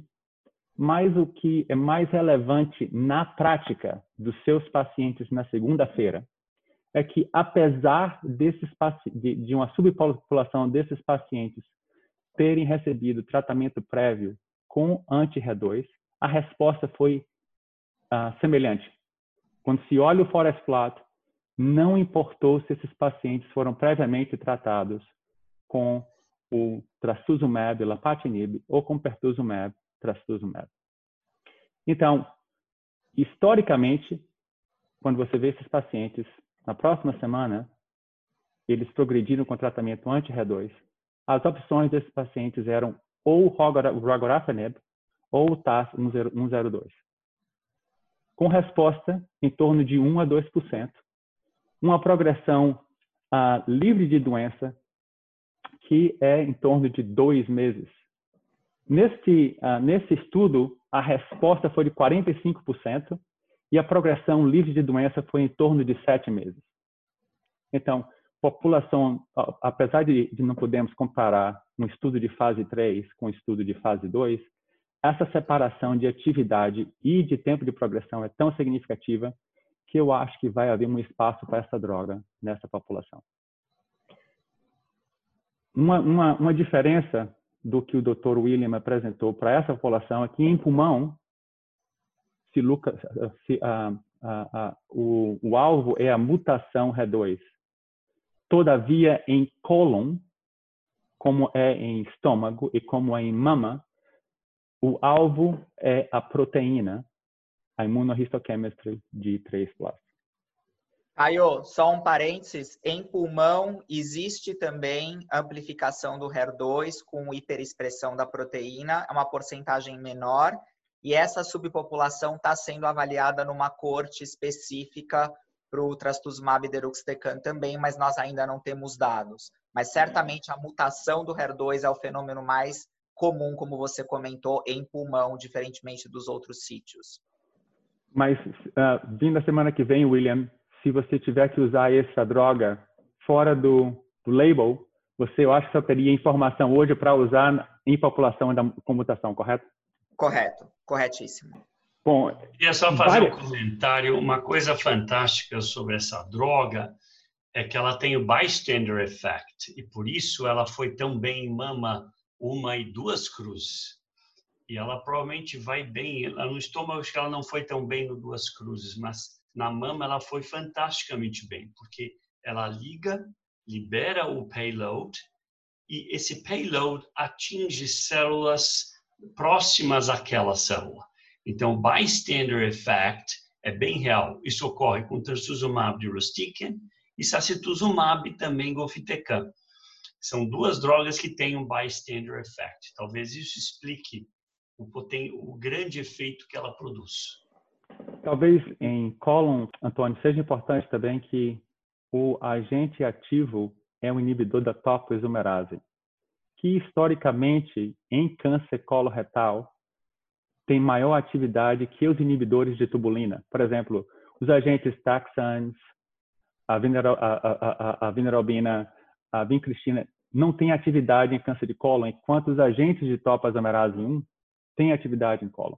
E um dos fenômenos de inativação da, a, ou, de resistência aos agentes topoisomerase é a expulsão da célula, né? E, e a baixa concentração por a, a, pequena penetração na célula. Então, eu acho que isso talvez seja um fator importante em, em tumores coloretais. Esse estudo também traz várias perguntas, um, entendeu? Nós não sabemos a melhor maneira de medir a expressão HER2 em câncer de cólon, porque existe uma discrepância entre a imunohistochemistry, a amplificação e também o, o, o ERBB2 circulante quando usamos o, uh, o DNA tumoral circulante para procurar essas mutações. Mudando agora para o, o, a população BRAF. Tivemos a atualização da ASCO do Beacon, do, do Dr. Scott Copes, do MD Anderson, foi o Abstract 4001. Não teve muita novidade nessa atualização, mas ficou enfático que o tratamento triplo não seja o de escolha para a população BRAF. O que o Beacon mostrou é que uh, a combinação do uh, BRAF com o anti-GFR, encorafenib com cetuximab, tem atividade e tempo de progressão de doença semelhante a encorafenib, que é o BRAF, mais o MAC, que, é o, que foi o binimetinib, e o EGFR, que foi o cetuximab. Então, a escolha e, e um, deve ser só com o tratamento duplo, com o anti-BRAF e o anti-EGFR, nessa população de pacientes de câncer metastático de segunda a terceira linha, com a mutação BRAF. Os dois braços de estudo, com tratamento triplo ou tratamento duplo, foram superiores ao controle, que foi, que, que foi a combinação do arinotecano com o cetuximab. Então, essa seria a resposta incorreta nessa população uh, de pacientes previamente tratados. Mudando agora para uma população mais frágil, uma população que ainda temos dificuldades de escolher o tratamento de primeira linha, é a população de pacientes mais idosos, de 70 anos ou mais. O estudo PANDA, o Abstract 4002, foi apresentado. E nesse estudo, com 180 pacientes randomizados entre as, o, o, tratamento de primeira linha, com Fofox plus panitumumab, ou o tratamento de primeira linha com 5-FU e panitumumab. Ambos dados até por 12 ciclos, e depois seriam seguidos de manutenção com panitumumab. Por que eu escolhi o, esse PANDA para ser discutido aqui? Porque chegando na próxima semana, você tem um, os pacientes mais idosos com a CARRAS, uh, com o RAS estendido uh, selvagem, BRAF uh, selvagem, nos quais você queira introduzir uma opção de manutenção com 5-FU e o panitumumab, mas sem usar o, o tratamento inicial com FOLFOX. O que esse estudo nos mostrou é que a resposta ao 5-FU e panitumumab num tratamento randomizado foi acima de 50%. E a, a tempo de progressão de doença, livre de doença, foi perto de 10 meses, foi 9,6 meses. E não houve diferença entre os dois braços. Então, pode ser uma consideração em pacientes que têm um performance status bom e sejam mais idosos com esse perfil a, a, molecular, se considerar usar o 5-FU panitumumab, seguindo por manutenção por panitumumab.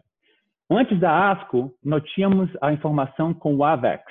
O AVEX foi a randomização em pacientes com 70 anos ou mais, a capecitabina mais bevacizumab comparado com a capecitabina. E o AVEX mostrou que a capecitabina mais o bevacizumab, seguindo pela manutenção com a capecitabina, foi superior. Mas, interessante, o tempo livre de progressão de doença foi em torno de nove meses, semelhante ao estudo PANDA aqui discutido. Mas mais importante, a atividade do estudo PANDA com o 5FU. São dois estudos de, de randomizados diferentes, mas claramente a atividade com 5FU e panitumumab me parece superior à atividade da capecitabina com o bevacizumab. E, então, se torna uma opção que devemos considerar para os pacientes mais frágeis a, a, a partir da semana que vem.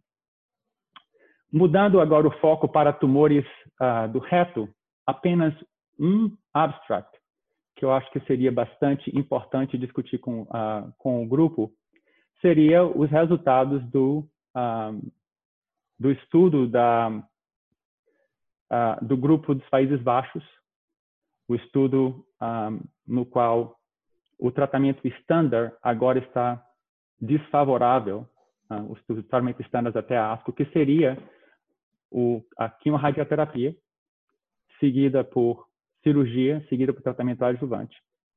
Esse estudo do grupo de Países Baixos, basicamente, um, mostrou que o TNT, que seria o tratamento neoadjuvante uh, por uh, duração mais totalmente antes do, do pré-operatório, e o, a radioterapia de tratamento curto, com altas frações, pode se tornar uma opção para pacientes de alto risco.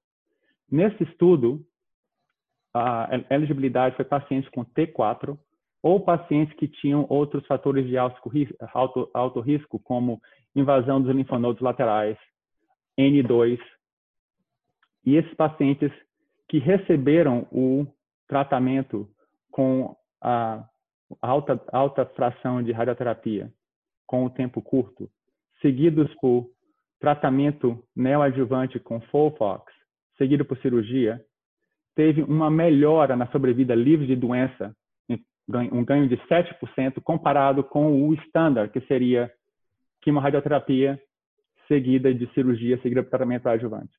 E houve um aumento significativo da resposta patológica completa. Buzaide, de volta para você.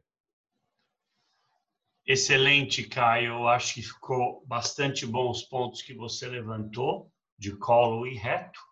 Vamos agora para o câncer não coloretal que foi mais significativo nessa ASCO? Então, eu, eu gostaria de começar com o pâncreas. Um, no pâncreas, o foco foi mais na doença neoadjuvante ou borderline. Vamos começar com o SWOG 1505, que foi um estudo randomizado de fase 2. nos quais a quimioterapia perioperatória com modified FOLFIRINOX versus a gemcitabina e nab-paclitaxel em pacientes com doença ressecável. Ok? Esses pacientes, na maioria das instituições hoje, são levados à cirurgia.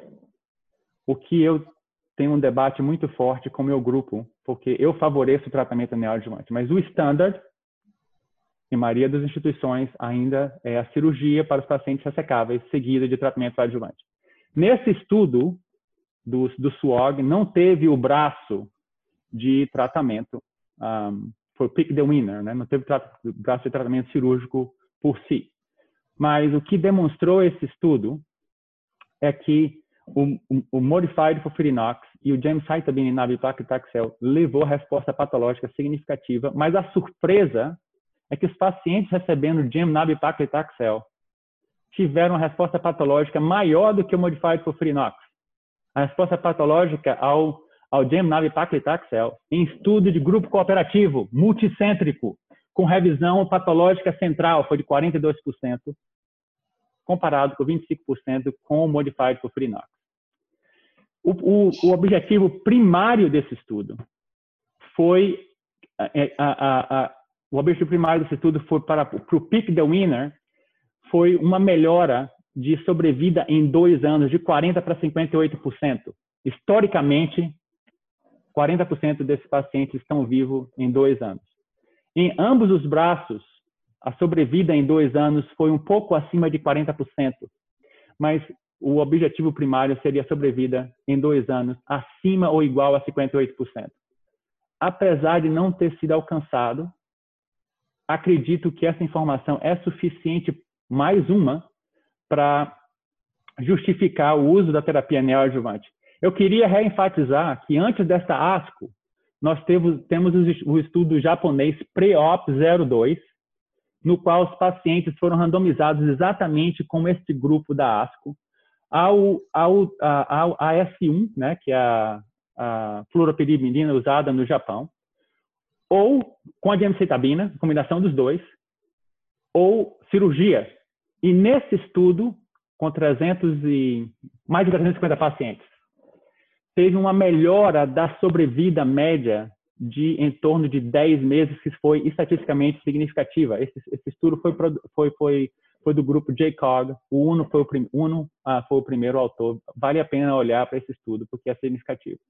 Teve um outro estudo também que foi importante, que foi o Priop Punk 1, que inicialmente reportado como positivo na ASCO, quando amadureceu, a diferença de sobrevida, 16 e 14 meses, não foi estatisticamente significativa, mas aqui você teve o tratamento neoadjuvante que adicionou aqui no radioterapia. A gemcitabina como agente único foi o agente neoadjuvante.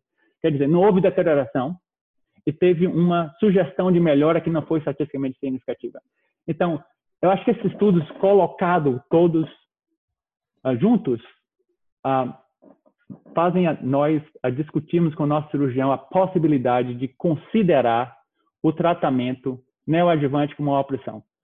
O estudo Alliance, que vai ser aberto uh, em breve, que vai receber quatro meses de Fofirinox, seguido por cirurgia, seguido por dois meses de Fofirinox, ou cirurgia seguido por seis meses de Fofirinox, vai responder esta pergunta de maneira definitiva mas na minha prática clínica, é, é, é, eu tento convencer os cirurgiões a, a considerar algum desses pacientes no tratamento adjuvante. Buzardi, de volta para você. Você vai considerar mudar o esquema? A maior parte dos médicos usam fofirinox neoadjuvante. Esse estudo vai influenciar o né, paclitaxel com gemcitabine com, com o melhor esquema neoadjuvante? Como é que você impactou na, no seu modo de pensar? Pois é, Antônio, quando uma coisa é inesperada, a gente fica pensando o que que poderia ter gerado isso, né? Porque é um estudo randomizado de fase 2, a quantidade de pacientes é relativamente pequena, né? Você ah, tem um, estudo com, ah, não, não, com, com 40 e poucos pacientes por braço. Então, pode haver discrepâncias, mas eu acho que eu acho que nós temos agora informação suficiente para sugerir, pelo menos, que o nab-paclitaxel e gemcitabina pode ser tão bom como o fofirinox no tratamento neoadjuvante. E nos pacientes que nós não sentimos tão confortáveis com o fofirinox, nos, nos dá um pouquinho de conforto para usar o GEM nab-paclitaxel. A gama de estudos neoadjuvantes com fofurinox é tão maior do que o GEM nab-paclitaxel que eu acho que isso não é practice changing, mas nos dá mais conforto em considerar o esquema com o agente duplo em tratamento neoadjuvante. E eu acho que mais interessante você fez essa pergunta, porque em sequência a isso vale a pena discutir o SPAC, o SPAC 5, não no tratamento neoadjuvante de doença ressecável, mas nos pacientes com borderline resectable. Esses pacientes que, entendeu, tem um certo critério, menos de 180 graus de envolvimento do SMV, SMA, uh, hepatic artery mas então, essa, essa população tem uma incidência alta de cirurgia R1. Então, o SPAC fez um estudo randomizado de fase 2 para considerar qual seria o winner para seguir para um estudo de fase 3. E os, os, os braços foram o Fulfirinox, foi a gemcitabine capecitabina e o terceiro braço foi a quimorradioterapia. E aqui teve o braço standard para borderline, que é muito discutido, que foi a cirurgia. Nessa população de pacientes, diferente da anterior, quero enfatizar isso, aqui é borderline, não é ressecável. O objetivo primário foi a ressecção R0 e R1. Ok? Mas esse estudo não mostrou uma diferença significativa na ressecção R0-R1. Mas o objetivo secundário foi de sobrevida. E a sobrevida em um ano foi 77% para os pacientes que receberam qualquer tipo de tratamento neoadjuvante, comparado com 42% nos pacientes que submeteram a cirurgia. E quando você usa os três braços, 40 pacientes ou 30 pacientes por braço, você tem uma, uma, uma potência estatística um pouquinho maior de, de comparar o, o neoadjuvante para a cirurgia. E aqui você tem uma sobrevida de um ano que foi estatisticamente significativo. O hazard ratio foi 0,28, quer dizer, você tem 72% de chance de você estar tá vivo em um ano, superior ao tratamento neoadjuvante do que o tratamento cirúrgico. Apesar de ser um estudo randomizado de fase 2, é uma coisa robusta para a gente considerar no nosso, uh, em paciente borderline, como sendo o tratamento favorável ao tratamento neoadjuvante.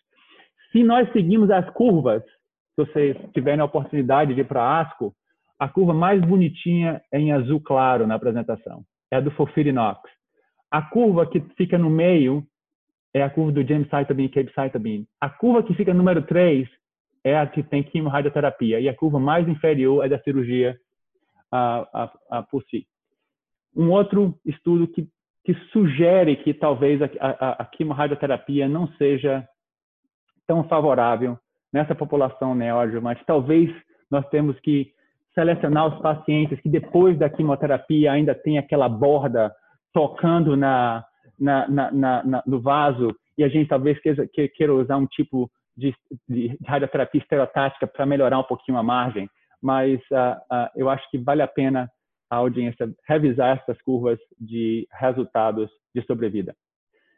Teve um estudo chinês, mudando o tópico agora para carcinoma hepatocelular, que uh, mostrou que um, uma droga semelhante ao, ao, ao, sorafenib, mas com um pouco mais, uh, mais ativo, a, a concentração nanomolar para VEGF e outros targets, uh, melhorou a sobrevida 12.1 de 10.3 meses, tipo, mesmo critérios que nós usamos para selecionar pacientes para tratamento sistêmico.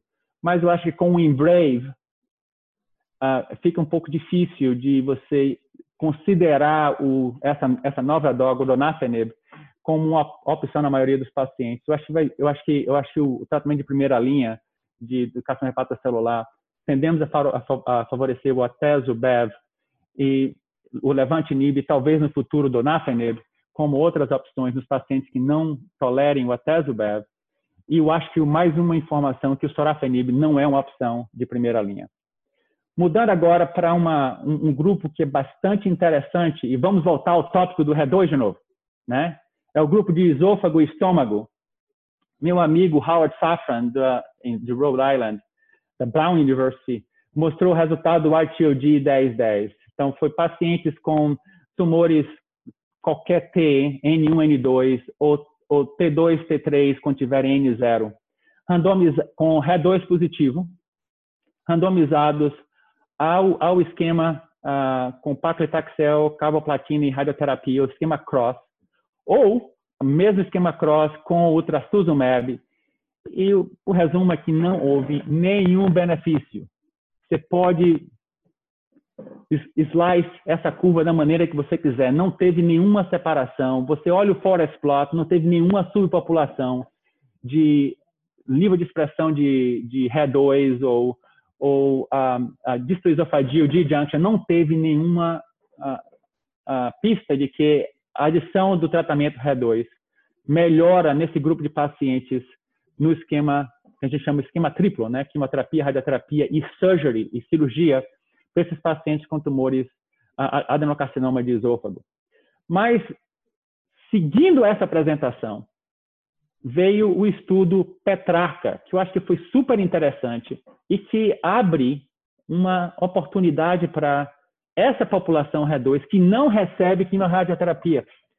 E aqui eu acho que traz mais perguntas do que mudando a resposta para a audiência desse, dessa discussão na segunda-feira, porque no Petrarca você tem pacientes muito semelhantes ao ao, ao a 1010, com exceção que aqui você adiciona tumor de estômago, quer dizer, esôfago gástrico adenocarcinoma. E aqui não tem quimioradioterapia, você, você, seleciona o FLOT. Várias perguntas. O FLOT se torna standard no, no tratamento perioperatório? Sim, não. Devemos considerar FOLFOX. A toxicidade do FLOT é, uma, é, um, é um problema. Mas no, na, nos pacientes que podem tolerar o FLOT, o braço standard nesse estudo do Petrarca foi o FLOT por quatro ciclos, seguido por ressecção, seguido por FLOT por quatro ciclos. Nessa mesma população, o estudo, o braço estudo foi a, a, a adição de tratamento anti-HER2 duplo, o trastuzumab mais o pertuzumab, dado junto com o FLOT. E aí você pode levar em consideração que você está recrutando o receptor HER3, talvez o HER1, quer dizer, uma população mais abrangente de a população HER2 positiva, porque o pertuzumab, bem demonstrado em câncer de mama, recruta um grupo inatamente, inato, resistente a, a tratamento anti-HER2. E nesse estudo, ainda não maduro o suficiente para a sobrevida, mostrou uma melhora na resposta patológica e mostrou uma melhora no tempo livre de progressão. Agora, teve um estudo anterior chamado Jacob, que foi em pacientes com doença metastática, não o, o estudo Petrarca, que foi no pacientes com doença um, uh, local avançada, com, com, com uh, necessidade de tratamento perioperatório ou cirúrgico. No estudo Jacob, que foi a combinação com o trastuzumab e pertuzumab, mais quimioterapia comparado com a quimioterapia plus pertuzumab, esse paciente com doença metastática, a separação da curva de sobrevida e livre de progressão de doença existiu. A sobrevida foi 17,5 meses, comparado com 14,2 meses. Mas, ele, mas a estatística foi 0,057. Por causa disso, houve uma ducha fria na, na abordagem com o tratamento, a adição do pertuzumab ao trastuzumab e na nossa prática clínica na doença metastática, nós ainda, não, nós recomendamos usar o trastuzumab em adição à quimioterapia com platina e fluoropenibidina em pacientes com doença metastática com R2 positivo. Mas o Petrarca, quer dizer, faz inclusive nós questionarmos se a pergunta da adição do pertuzumab, o trastuzumab, não deva ser feita novamente, pelo menos em estudo clínico. E, e novamente, o, os resultados do, da adição do, do trastuzumab ao pertuzumab ao FLOT, a doença livre está muito além dos 26 meses. Ainda não foi alcançada. Quer dizer, ah, esse estudo provavelmente vai ter uma separação na doença livre de doença significativa. As curvas apresentadas ah, na, na sobrevida estão cara, claramente separadas. Você olhando a, apresentação, as curvas se separam e você vê que no, no forest plot, você vê que a curva sem o pertuzumab, sem a, a, a inibição dupla do RE2, está caindo mais significativamente com o tempo e você tem essa estabilização da e você tem essa estabilização da curva com o tratamento anti-RE2. Vai ser muito interessante quando esse estudo estiver mais maduro, porque pode mudar a nossa abordagem para os pacientes com câncer esôfago gástrico RE2 positivo, de maneira que nós possamos considerar nós, essa pergunta é muito frequente, de maneira que nós possamos não considerar quimio-radioterapia. Vai ser muito interessante, ou que o estudo futuro deverá ser o FLOT com a dupla inibição uh, do anti-RE2 comparado com o esquema cross. Eu acho que não, vai mudar o seu tratamento na segunda-feira. Eu quero fazer isso bem, uh, ressaltar isso para a audiência, mas uma coisa que foi muito interessante e pode mudar futuramente o manejo desses pacientes. Antônio, uma última alerta é o Keynote 61. Ah, os, os resultados do Keynote 61 foram mais maduros, foram apresentados na ASCO. E o Keynote 61 basicamente foi apresentado antes e foi pacientes com, ah, com doença ah, ah, gastroesofágica e, ah, e, e, e, o uso da imunoterapia com pembrolizumab. O estudo foi de segunda linha e como um grupo, o paclitaxel, já reportado como manuscrito, foi superior ao pembrolizumab. Mas aí quando você vai no forest plot e você tenta enriquecer a população que é PDL1 positiva, quando os pacientes têm o, o CPS score do PDL1 positivo acima ou igual a 1, uh, o tratamento favorece o pembrolizumab, em tratamento de segunda linha. Mas essa, esse, o hazard ratio fica melhor com CPS de PDL1 positivo de 5 ou mais e ainda mais atrativo CPS score de 10 ou mais. Mas a falha desse estudo é que o braço controle foi o paclitaxel, não foi o paclitaxel ramucirumab. E se você olha os resultados do paclitaxel ramucirumab de segunda linha, o tempo livre de progressão de doença e a sobrevida é bastante semelhante, inclusive ao CPS 10 ou mais, do Keynote 61.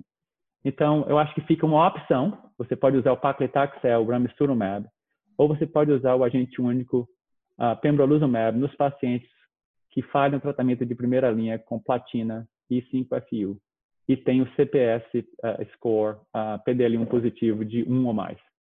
Muito obrigado, Caio. Uma avaliação bastante completa.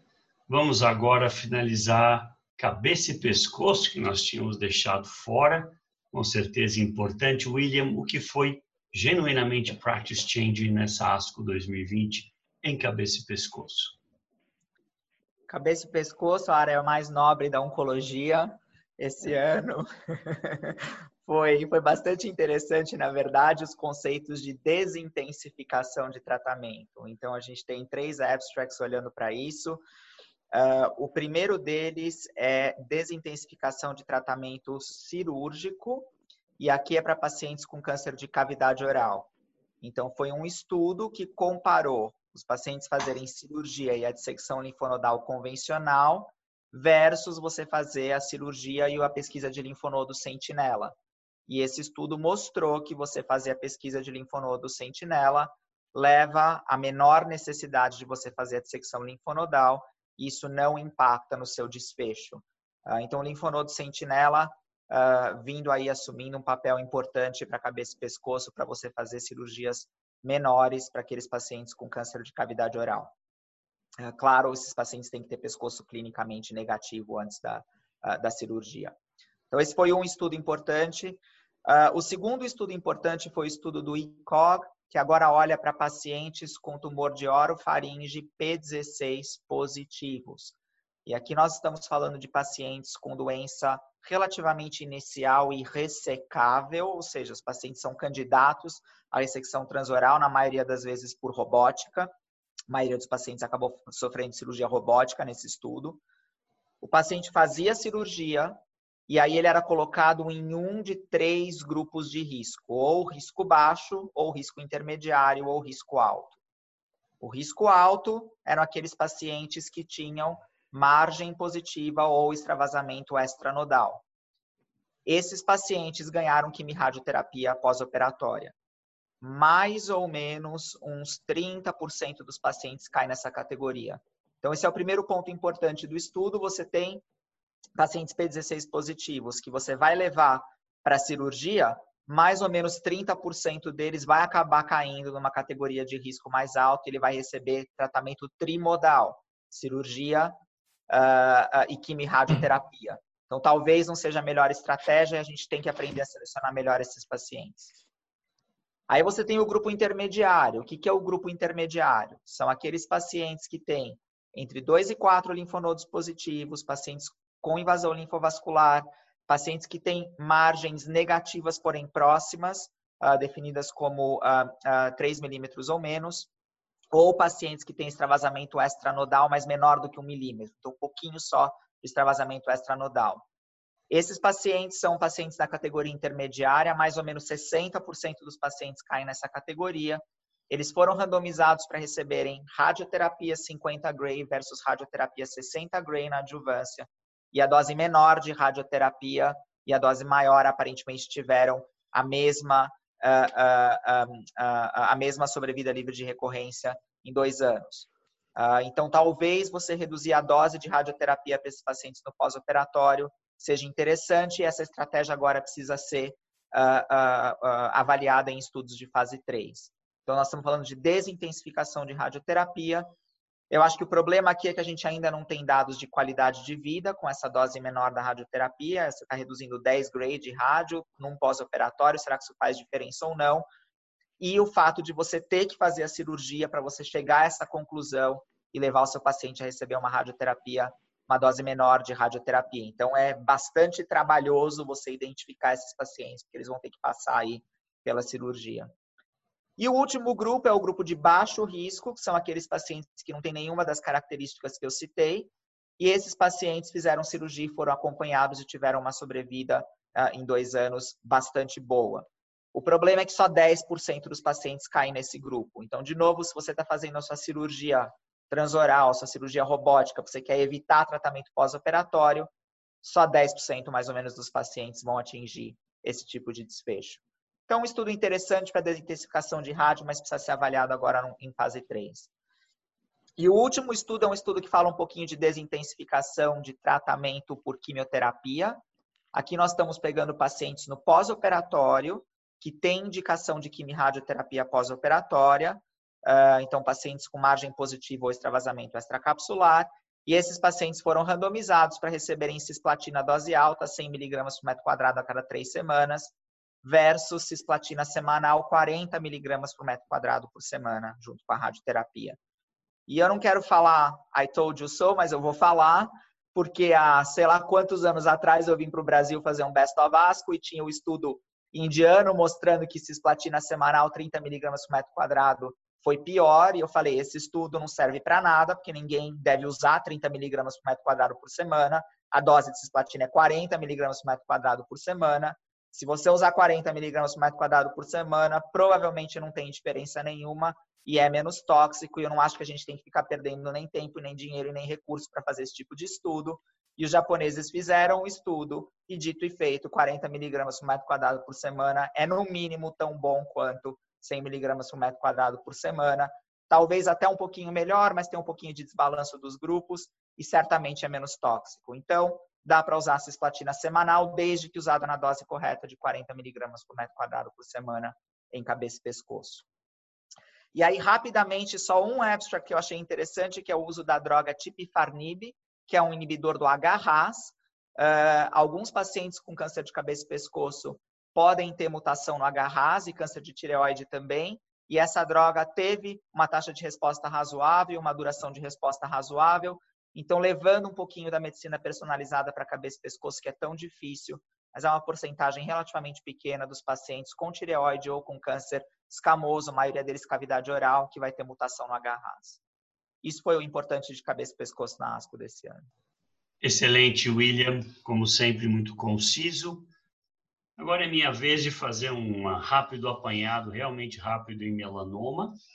Esse ano nós não tivemos muita coisa practice change, mas tivemos algumas coisas que corroboraram algumas estratégias que nós já estávamos fazendo. Então, eu diria que na neoadjuvância, que é uma estratégia que eu sou muito fã, usando IP1 nível 3, somente dois ciclos, que produz toxicidade de grau 3,4 em aproximadamente 20% dos casos. O PCR rate é da ordem de 50%. Isso foi confirmado agora no estudo Prado e numa atualização do Opacinil. E tem mais uns 10%, com mais de 90% de redução tumoral. Em dois anos, o Opacinil, só um ou dois doentes recorreram. Então, a curva quase nem mexe, mostrando que quem atinge PCR ou near PCR com neoadjuvância provavelmente não precisa receber mais nada depois. Um estudo do Memorial sugere que talvez dois ciclos de IP3 nível 1, se você não vir resposta, pare por aí. Provavelmente não vale a pena forçar mais dois, aumentando a chance de toxicidade e provavelmente não aumenta a chance de obter resposta. Pseudoprogressão com ipinivo é muito raro. Então, se você não vir resposta depois de dois e já tiver algum grau de toxicidade relevante, é melhor provavelmente parar e iniciar a manutenção com o nível do que tentar forçar quatro ciclos. É comum na nossa prática pacientes que progridem com anti-PD1 adicionar o IP, IP1 ou IP3. E agora vieram dois estudos que reforçam essa estratégia. Nenhum deles é definitivo, vamos continuar tendo briga com as seguradoras. Mas um é uma análise grande retrospectiva liderada pelo grupo australiano, com mais ou menos 180 pacientes que progrediram com anti-PD1, adicionou o IP, e depois mais ou menos uns 160 que pararam o anti-PD1 e usaram o IP isolado. Nesse estudo retrospectivo, a taxa de resposta adicionando o IP foi 32% e foi 13% para quem suspendeu o anti-PD1. Então, é uma análise retrospectiva, mas reforça uma estratégia que a gente comumente faz. Tinha um estudo prospectivo. Nesse estudo, quem progrediu com anti-PD1 foi então receber IP1 com pembrolizumab 200 com 27% de resposta imunomediada. Isso sugere que provavelmente manter o anti-PD1 e adicionar o anti-CTLA4 é uma boa estratégia a considerar. E por fim, em melanoma de mucosa, nós temos uma análise de subgrupo dos pacientes com IP3 nível 1 que mostrou que a combinação é melhor realmente do que nível isolada. Nós temos 40% de resposta nesse subgrupo, com 30% dos pacientes progression free aos 5 anos. E por fim, um estudo chinês mostrando que axitinib com anti-PD1 foi bastante ativo em melanoma de mucosa, com 48% de resposta. Certamente vamos ver mais dados em melanoma de mucosa, usando, como é no rim, um antiangiogênico com anti-PD1. Ok, guys, eu queria agradecer a participação de todos os coeditores do MOC nesse fantástico wrap-up e certamente vamos fazer mais coisas ainda para 2021. Muito obrigado, William, muito obrigado, Caio, muito obrigado, Fernando, muito obrigado, Barros.